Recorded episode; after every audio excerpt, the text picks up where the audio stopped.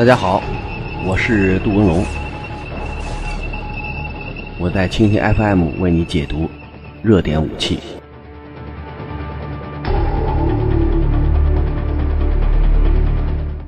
大家好，一天一种武器，一天一个视角，我是杜文龙，我在蜻蜓 FM 为您解读新闻中的武器。呃，最近印度有一款武器装备又被本国军人评为最差武器，因为之前呢曾经有一款武器装备我们很熟悉的阿琼主战坦克。印度陆军组织全体的这个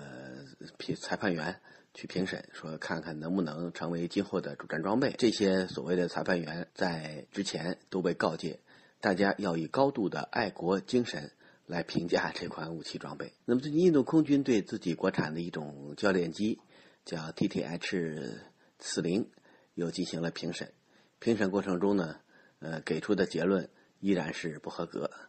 那么这种教练机，你从外形上看，实际上就是一种初级教练机，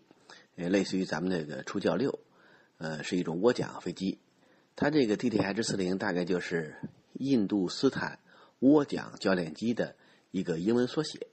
那么这款飞机在整个飞行性能上，应该是飞行员的一个启蒙老师，就像我们去学车，先要到驾校开着那个教练车。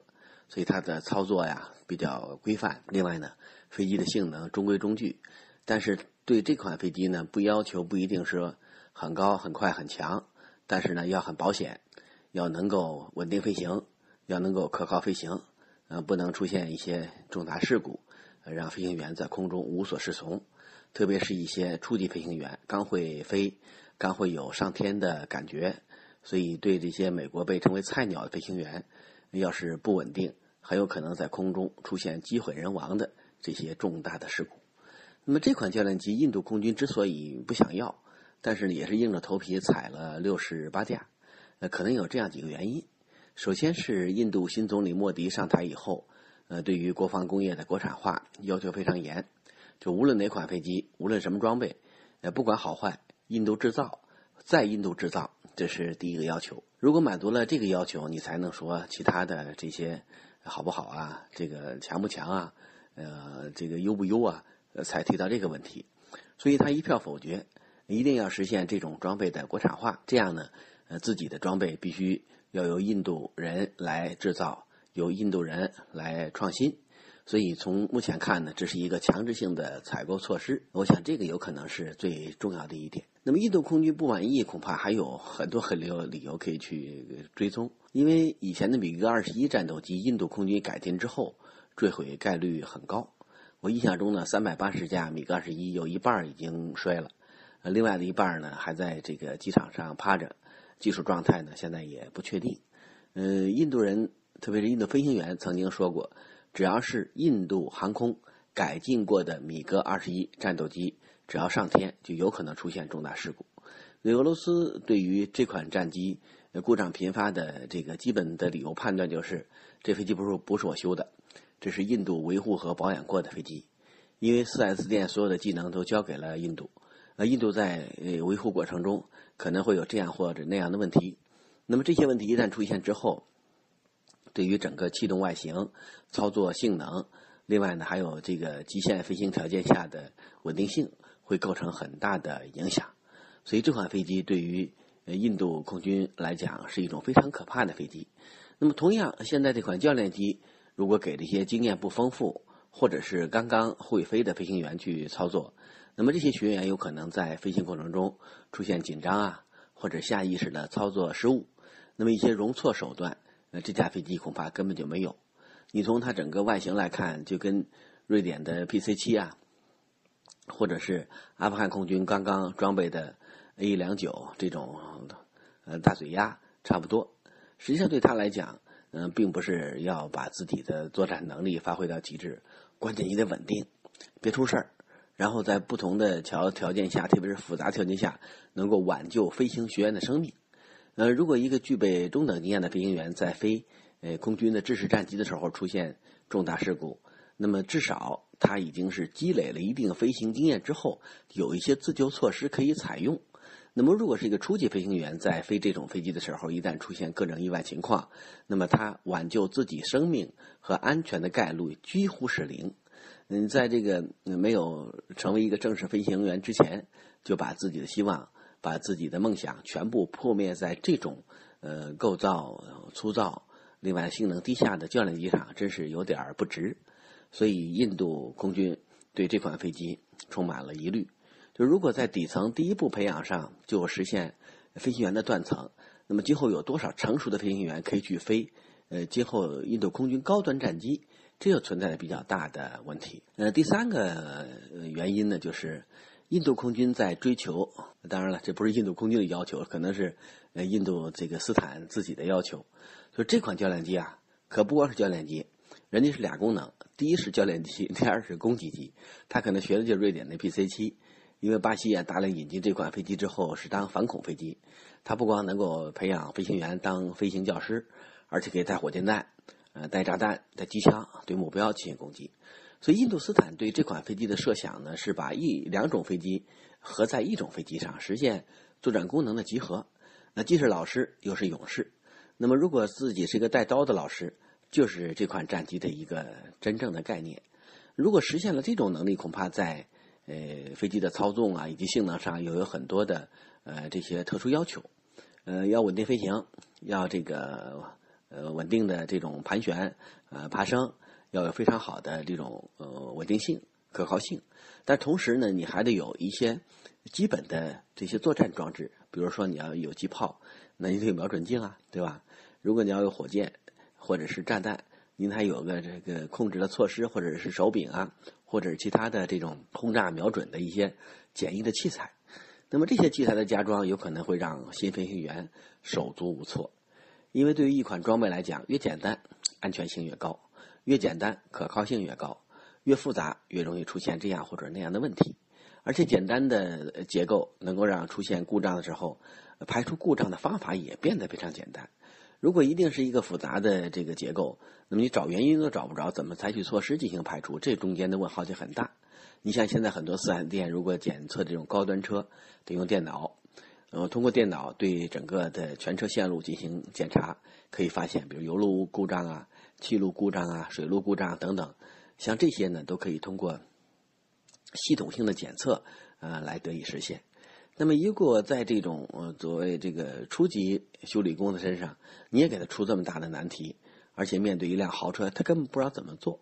所以，我想功能的集成对于印度斯坦来讲，可能是一件好事。你毕竟我这个教练机跟其他国家的教练机不一样，我从一开始就是把两种功能集成到一体，就具备这种呃作战能力。如果一旦有低强度的作战冲突，这种飞机还可以马上上阵，呃执行各种作战任务。所以从这点来看呢，这个出发点非常好，但关键是呢，这个出发点，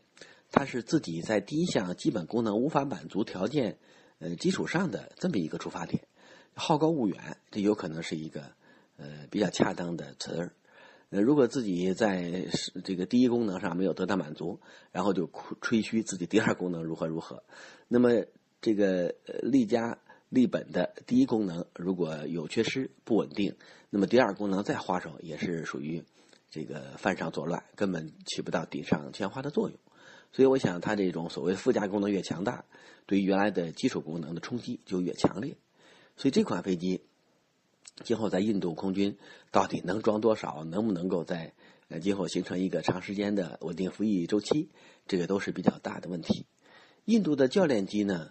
呃，像初教机、高教机很少有国产化。你像他以前有一种教练机，也是跟咱的初教六差不多，飞过飞过也出现了重大的问题。像高教机这块严重缺乏，自己做那个高教机曾经在跑道上呃自己撞到了一起，号号称是有飞行表演。嗯，现在引进呢就是英国的英式教练机，像英两百啊这种，呃也有人翻成霍克教练机。那么这种教练机充当高教机，在印度负责中高级飞行员的培训，但是中间出现了断档。我印象中呢，当时向英国紧急采购霍克教练机，就是由于本国的高教机，呃出现了数量不足，呃性能缺失，呃特别是它那个 HHT 大概是三六这款飞机，呃曾经呃出现过那个表演过程中的重大事故。那么这种事故会让很多飞行员看了以后心有余悸。就像美国人当年搞这个所谓这个载人航天计划，每回都组织航天员去参加或者参观，呃，这个火箭发射，结果一发射，呢火箭翻着跟头就掉下来了，一团火放在地上就是个大火灾。那么这些宇航员可能就在琢磨，以后我做这个玩意儿上去以后，我会出现什么样的惨象？一旦在这团火里边，我的感受是什么？有可能从个人就变成一只烧鸡。所以他对这种惨象的目睹，会影响他对这款战机的信心。所以我们感觉呢，印度在教练机这一块儿，嗯，重视的程度不够，呃，投入的技术不足，再加上基础研发技术严重落后，所以印度的钱之前都是用去买刀。呃，自己的高端战机都很好，数量也很大，规模也行，像呃苏三零 MKI，像米格二十九 K，再加上呃美洲虎啊、幻影两千啊，还有阵风战斗机，像这些飞机呢，它买的非常好，机队还也很庞大，但是教练机培养飞行员的呃这个机种部分严重缺失，所以它整个的这种结构是一个倒金字塔，呃下边都挺细挺窄，中间挺大。你这样，它地基不稳，根基不稳，那么整个飞行员队伍，整个飞行员的素质没有办法得到保证，所以出现问题呢也是迟早的事儿。我想这种结构对印度也提了个醒儿。你光买的确能够买了今天的战斗能力，但是能不能买了今后的发展潜力，这都是一个大的问题。如果没有成体系的教练机队伍，那么飞行员从哪来？再好的飞机，没如果没有飞行员去驾驶，他也发挥不了作战能力。你总不能像沙特，人家有钱，嗯，花钱的数量不数。呃，据说呢，一个沙特飞行员身后边有好几架飞机，比如说有一架 F 十五，还有这个什么阵风战斗机。